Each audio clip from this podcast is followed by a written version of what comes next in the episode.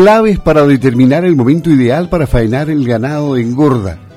Sobre este tema conversaremos hoy con el doctor Rodrigo Arias, académico del Instituto de Producción Animal y director del doctorado en Ciencias Agrarias de la Universidad Austral de Chile. Doctor, ¿cómo está? Muy buenos días, le habla Luis Márquez de Campo al Día por acá. Muy buenos días, Luis, muy buenos días a, todos los que escuchan. Bueno, usted sabe de este tema porque ha escrito varios artículos, por ejemplo, el último publicado en la página web, también en el campo sureño, y señala que a nivel general, en las engordas a corral, los animales son alimentados con una dieta de alta densidad energética al menor costo posible.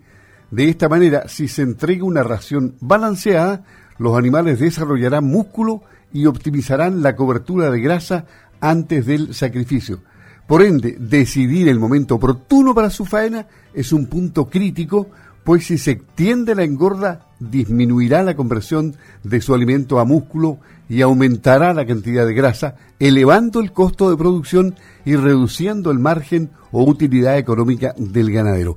¿Cómo se han venido haciendo las cosas en ganadería y en crianza, más bien, durante los últimos años en Chile, en el sur del país? ¿Hay que corregir algunos aspectos? Bueno, sí, en efecto, eh, todo el mundo sabe, ¿no es cierto?, que la ganadería ha pasado por momentos eh, más bien críticos. Este último año ha sido bastante benéfico en términos de los precios, o sea, han resultado bastante, pero en general la ganadería ha atravesado, ¿no es cierto?, por momentos de crisis. Eh, fundamentalmente, siempre he dicho yo, ¿no es cierto?, que en general dentro de la ganadería la de carne es como el hermano pequeño, ¿no es cierto?, el hermano pobre en términos de intensificación y tecnologización, si lo comparamos con la ganadería de leche. En ese sentido hay que distinguir claramente entre lo que es, por ejemplo, el rubro de la crianza, que es, tal vez el que tiene justamente la mayor resistencia en términos de, tecnificación, eh, comparado con el de engorda, que tal vez ahí sí hay un poco más de intensificación y de tecnificación eh, eh, dentro de lo que es la ganadería de carne. Y en ese sentido los desafíos son distintos. Eh, pero yo diría que una, una norma general, menciono en ese artículo, ¿no es cierto?, es el de eh, colectar datos y analizar esos datos. Cuando uno no mide, ¿no es cierto?, eh, no cuantifica, entonces es muy difícil saber dónde nos aprieta el zapato, dónde se nos está yendo el dinero. Y en el caso de la crianza, muchas veces eso es básicamente un tema de manejo eh, nutricional y de alimentación eh, que tienen un directo impacto sobre eh, la actividad reproductiva de las hembras y por ende en este segmento el, producto, ¿no es cierto?, estrella es la venta de los, terneros desetados y entonces si tenemos buenas tasas de, de preñez y, bien concentradas, obviamente, ¿no es cierto?, vamos a tener un mejor retorno en, en este segmento productivo. Muchas veces se escucha, ¿no es decir que, es un negocio que, no es bueno, que genera pérdidas, pero eh, cuando usted se pregunta, bueno, ¿cuánto me cuesta producir un kilo de, de ternero pesado? Esa respuesta eh, muy pocos productores la tienen clara, como si ocurre en el caso de la leche, cuando usted pregunta cuánto me cuesta el litro de leche, la mayoría de los productores sí tiene claro cuánto les cuesta un litro de leche. Entonces ahí tenemos ya una gran diferencia entre uno de los segmentos y el otro. Y, el, tema de la cobertura de grasa eh, por las diferentes partes de, de los animales también se refiere a ese punto usted en forma bastante clara. Sí, bueno, la cobertura de grasa es un tema que preocupa bastante a la industria. Nosotros justamente este artículo fue escrito a raíz de un trabajo que estamos trabajando con la gente ahí de, de Ferozor, tratando de, de, determinar, ¿no es cierto?, buscar una manera práctica y rápida de poder eh, eh, definir qué animales están en condiciones óptimas, ¿no es cierto?, de ser eh, enviados a faena. y justamente trajimos un pequeño equipo, ¿no es portátil que estamos tratando de evaluar qué, también anda, digamos, en términos de medir esta grasa en el punto P8 o, la grasa, ¿no es cierto?, de, cadera, como dicen los argentinos, que tiene una muy buena correlación con la grasa total del animal. Y obviamente eh, la cobertura de grasa es importante por el tema, ¿no lo, que implica en el tema de manejo, la, después en la cámara de frío, y también por las características, ¿no es cierto?, organolépticas que proveen a la carne y que inciden directamente en, la jugosidad y en el sabor.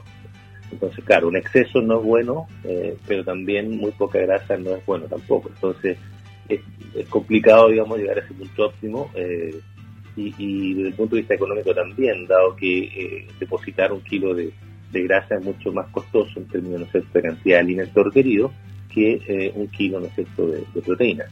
Además, como el animal, ¿no es cierto?, en la medida que va creciendo, va cambiando la composición de la ganancia, es decir, cada kilo de peso que ese animal gana, esto es más joven, va a ser más proteína, ¿no es cierto?, eh, menos grasa, eh, en la medida que ese animal va acercándose a la pubertad, va reduciéndose ¿no la cantidad de músculo que deposita y va aumentando la cantidad de grasa.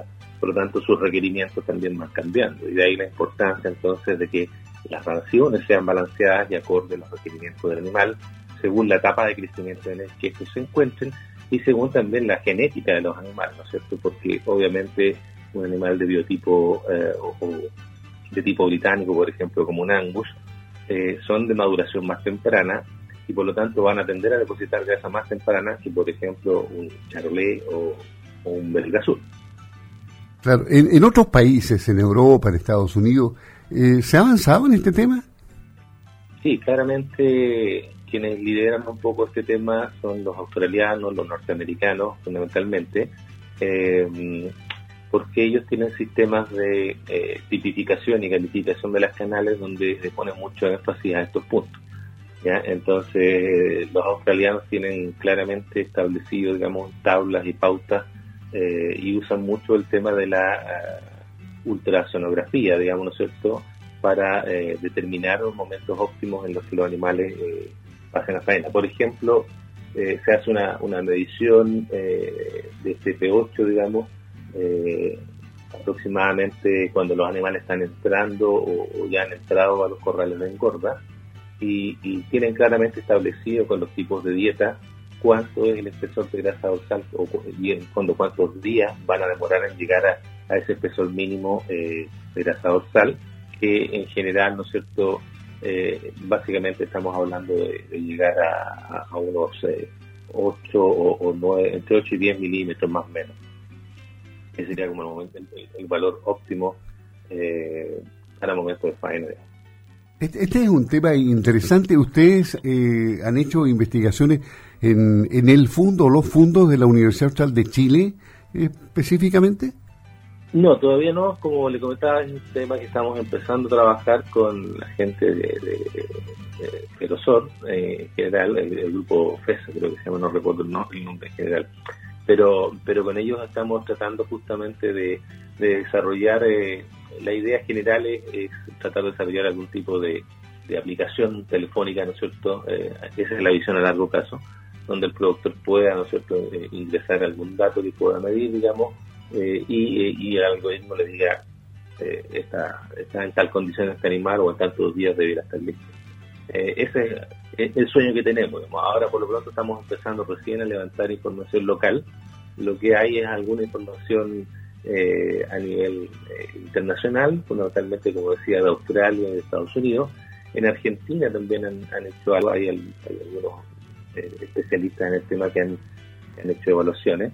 Y en general, claramente, esto hay que validarlo localmente porque los valores, eh, obviamente las dietas no son las mismas que se dan en esos países, de hecho las dietas a corral allá son prácticamente 90-85% de, de alimentos de, eh, ricos en almidón, ¿no es cierto?, o subproductos de grano, mientras que acá en Chile en general, sobre todo acá en la zona sur, eh, nuestras dietas de engorda a galpón, digamos, porque no tenemos tanto corral, más bien están de del norte, pero de todas maneras nuestras dietas en general no llegan a esos niveles de, de eh, o, de grano o subproductos de grano. Generalmente nosotros estamos en el sur acá más bien cerca de un 50-50 o 70-30. Por lo tanto, eh, obviamente eh, se requiere una validación entonces de, si los días o, un poco la proyección de este de dorsal es la misma que, que se han reportado en nuestros trabajos internacionales. Eh, por ejemplo, también en, estos estudios australianos se habla de, de 8 a 1 milímetro por mes, digamos, 0,8, perdón, a 0,8 0,08 a 1 milímetro por mes eh, en el caso de, los sistemas pastoriles, pero claramente las praderas, sobre todo del sur de Chile, son mucho más eh, digestibles, ¿no es cierto?, y, mejor, y de una mejor calidad que praderas de, de, los sistemas australianos. Entonces, probablemente nosotros tengamos un poquito más de acumulación de grasa, ¿no es cierto?, por mes que, que lo que se reporta. Pero todo eso requiere de validación y estamos comenzando un poco a trabajar en, esa línea. Y que también obviamente va a estar suscrita a, al tipo de animal, ¿no es cierto? Porque ya mencionaba yo que hay diferencias raciales acá eh, por las curvas de crecimiento de los animales. Eh, entonces no es lo mismo tratar un animal no sé, 14 meses del azul que, 14 meses de angus, porque están acumulando grasas a ritmos distintos también. en una etapa de curva de crecimiento que es. El doctor Rodrigo Arias, académico del Instituto de Producción Animal y director de doctorado en Ciencias Agrarias de la Universidad Austral de Chile, conversando en Campo al Día de las claves para determinar el momento ideal para faenar el ganado de engorda. Con aplicaciones interesantes, más adelante vamos a conversar de nuevo, doctor, porque llevar la tecnología al campo es lo mejor. Imagínese si esa aplicación resulta y si no tiene un costo alto, lo que le va a cambiar la vida al campo. Así es, eh, la idea eh, es, ¿no es cierto?, poder contribuir a, mejorar la, producción y a, optimizar, ¿no es cierto?, el negocio que, como decíamos en un principio, ha sido eh, golpeado durante varios años, pero toda la cadena, digamos, para que, para que estos animales finalmente puedan expresar bien todo su potencial, esto parte incluso desde el momento de la concepción. Hoy día se sabe que es muy importante la nutrición prenatal, sobre todo en los primeros, ¿no desde el segundo y el sexto mes de gestación, porque ahí se está definiendo eh, la gestación, ¿no es cierto?, el número de fibras musculares, que es lo que va a determinar el techo productivo de ese animal que va a ir a engorda. Entonces, si esa madre eh, sufre algún problema nutricional durante ese periodo temprano de gestación, inmediatamente va a estar colocando un techo más bajo ese animal y ese animal una vez que nazca va a tener entonces un engrasamiento más temprano que lo que tendría si eh, la, condición de, alimentación no hubiera sido restringida. ¿ya? Eh, entonces ya está partiendo desde ahí. Eh, y eso es un, concepto más bien relativamente nuevo, ¿no es cierto? Porque muchas veces antes se le daba solo énfasis al último tercio de la gestación porque es donde uno veía el cambio más bien en peso, ¿no es cierto?, el tamaño de, la vía que estaba en el vientre. Pero eh, claro, en esa etapa temprana se están definiendo cosas eh, mucho más importantes, ¿no es cierto?, tal vez, y que van a estar impactando la vida productiva de, ese animal.